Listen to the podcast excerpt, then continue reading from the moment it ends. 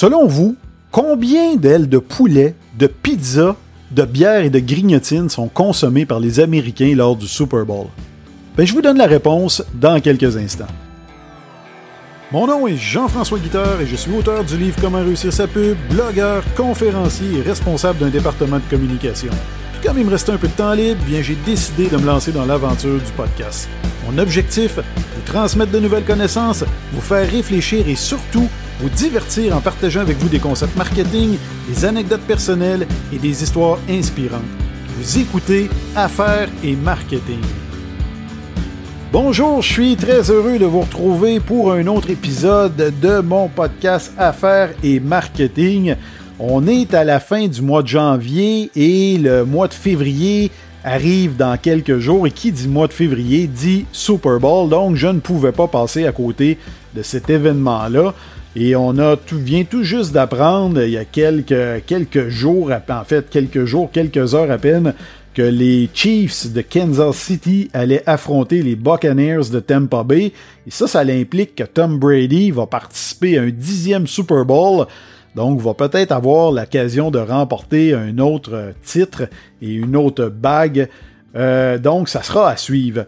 Je vous cacherai pas que mes connaissances au niveau du football s'arrêtent pas mal là.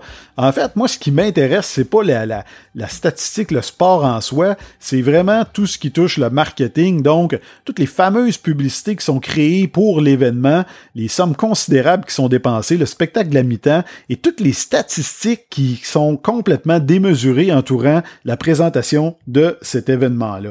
Donc, ce qu'on, c'est on peut déjà affirmer que si on se fie aux années précédentes, ben on peut penser que plus de 100 millions d'Américains qui seront assis devant leur téléviseur pour assister au d'envoi le 7 février prochain. Ce qu'on doit savoir, c'est que le record d'audience pour un Super Bowl a été établi en 2015 alors qu'il y avait plus de 114 millions d'Américains qui étaient au poste. Au Québec, on a également des fans de football. On a même battu un record l'an passé avec la présence de Laurent Duvernay-Tardif, qui est sûrement pas étranger au code d'écoute record qu'RDS a enregistré. En fait, il y a plus de 1,6 million de téléspectateurs qui ont regardé l'ensemble de la partie, ce qui est une augmentation assez significative par rapport aux années précédentes. On mange quoi au Super Bowl? C'est là que ça devient intéressant. Le Super Bowl, c'est le deuxième événement en matière de consommation de nourriture aux États-Unis, soit tout juste derrière l'Action de grâce. Et selon le Calorie Control Council, les Américains consomment pas moins de 64 millions de livres de gras durant le Super Bowl. Ça, c'est l'équivalent de 214 082 joueurs de ligne offensive pesant chacun 300 livres. Il y a une autre étude de la firme technologique Motus qui nous apprenait que 48 millions d'Américains allaient se faire livrer de la nourriture durant le Super Bowl. Ça, ça représente 3% de toutes les livraisons pour l'année 2020. Et l'étude nous apprend également que les véhicules de livraison ont brûlé pour 20 millions de dollars de carburant durant cette seule journée. Si on tient pour acquis que le prix du litre d'essence est fixé à 1 dollar et qu'un véhicule de livraison consomme en moyenne 10 litres aux 100 km en ville, ben on arrive à 200 millions de kilomètres parcourus. Et ça représente quoi, ça, 200 millions de kilomètres parcourus? Ben, j'ai vérifié, et ça l'équivaut à environ 5000 fois le tour de la Terre, ou si vous préférez, à 260 allers-retours entre la Terre et la Lune. La pizza, évidemment, reste le produit de livraison le plus populaire chez les Américains. Selon la société d'études de marché YouGov, 37% des téléspectateurs du Super Bowl auraient mangé de la pizza lors de l'édition 2019. Il y a un porte-parole de Domino's Pizza qui a déclaré à Fox Business qu'il avait reçu plus de 1,14 million de commandes et vendu plus de 2 millions de pizzas en 2019. Pizza Hut, hein, une de ses rivales, a pour sa part annoncé avoir vendu suffisamment de pizzas pour couvrir plus de 41 000 terrains de football et avoir servi 10 millions d'onces de fromage. Les ailes de poulet là-dedans, ben dans son rapport 2019, le National Chicken Council projetait que les Américains allaient consommer un nombre record de 1,4 milliard d'ailes de poulet pendant le week-end du 54e Super Bowl. Donc on peut penser que ça sera probablement similaire cette année. Mais en ce qui a trait à 2020, mais ça représentait une augmentation de 2%, ce qui signifie que les Américains ont mangé 27 millions d'ailes de poulet de plus par rapport à l'année 2018. Au Canada, on est également des, grands fans d'ailes de poulet. Lui seul, hein, l'entreprise Olimel a distribué durant les quatre semaines qui ont précédé le Super Bowl quelques 15 millions d'ailes de poulet dans les chaînes d'alimentation à travers le pays l'an dernier. Puis parmi toutes les saveurs d'ailes de poulet les plus populaires vendues par Olimel, ben c'est celle au barbecue qui demeure la préférée des Canadiens, avec plus de 1,2 million de kilos vendus contre 700 000 kilos de la saveur Buffalo.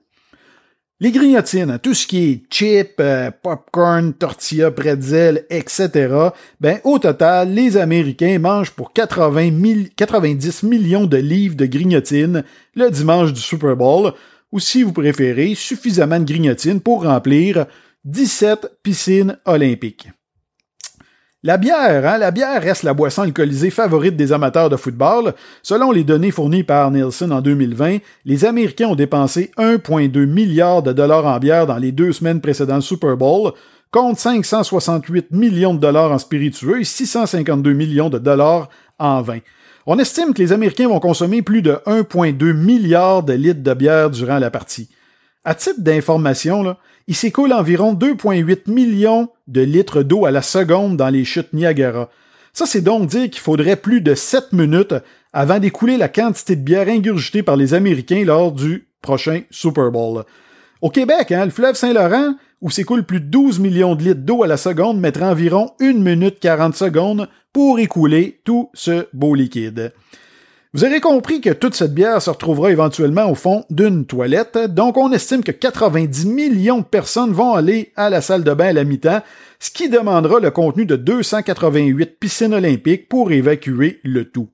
En regardant tous les chiffres que je viens de vous donner, il n'est pas étonnant de constater que les ventes d'antiacides augmentent d'environ 20% au lendemain du Super Bowl, et sachez également que 16 millions d'Américains vont se déclarer malades au lendemain de l'événement et qu'environ 1,5 million de personnes vont prendre congé.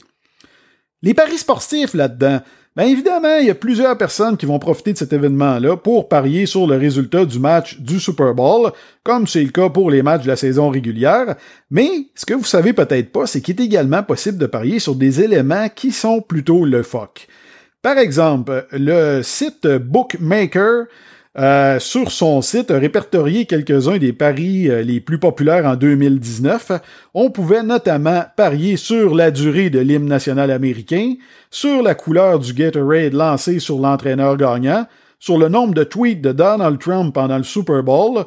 On pouvait également euh, miser sur la première personne que le corps victorieux allait remercier, le joueur évidemment qui allait marquer le premier touché, et le nombre de fois où Tom Brady serait nommé le plus grand corps de tous les temps.